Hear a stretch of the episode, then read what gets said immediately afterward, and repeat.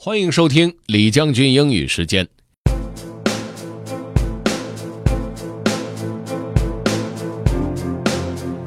今天的内容来自于 Derek Sivers，他在文章里呢描述了一些问题。他说：“我真是病得不轻，有了智能手机以后呢，就很难离开我的屏幕了。这样的坏习惯影响了我的效率，也影响了我的人际关系。其实他主要强调的是 solitude 对创作的帮助。” OK，let's get started. Have fun. Disconnect by Derek Sivers. Someone asked what I remember as the best times of my life. There are almost all times when I was being the most productive, when I was creating the most. Turning my ideas into reality is what I want the most out of life, so that's what gives me the deepest happiness. Then I realized that all the best, happiest, and most productive times in my life were when I was completely cut off.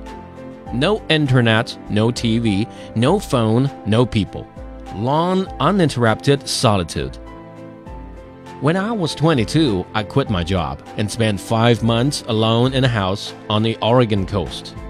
Practicing, writing, recording, exercising, studying, learning. No internet, no TV, no phone, no people. I only drove into the city once a month to see friends and family. The rest was completely disconnected. In those five months, I wrote and recorded over 50 songs, made huge improvements in my instrumental skills, read 20 books, some of which changed my life, lost the 20 pounds, and got into the best physical shape of my life. Not only that, but I was the happiest I'd ever been. When I was 27, I moved to the woods of Woodstock and did that again. Months and months of lovely solitude. That's how I started CD Baby. It's not that I hate people. The other best times in my life were with people. But it's interesting how many highlights were just sitting in the room in that wonderful creative flow, free from the chatter of the world. No updates, no news, no pings, no chats, no meetings, no surfing, no blogs.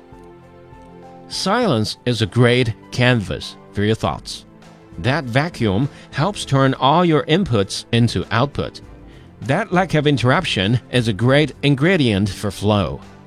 Every business wants to get you addicted to their infinite updates, pings, chats, messages, and news. But if what you want out of life is to create, then those things are the first to go. People often ask me what they can do to be more successful. I say, disconnect.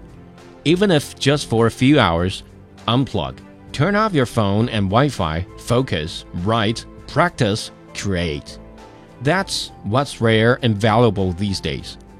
You get no competitive edge from consuming the same stuff everyone else is consuming.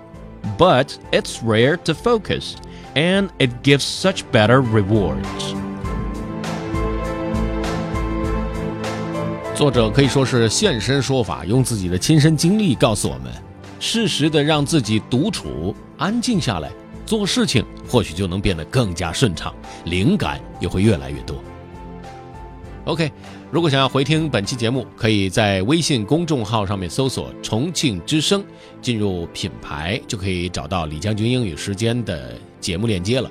另外呢，也可以在喜马拉雅 FM 上面搜索“李将军”，就可以找到我了。OK，That's all for today. Thanks for listening. This is General Lee 李将军，下期见。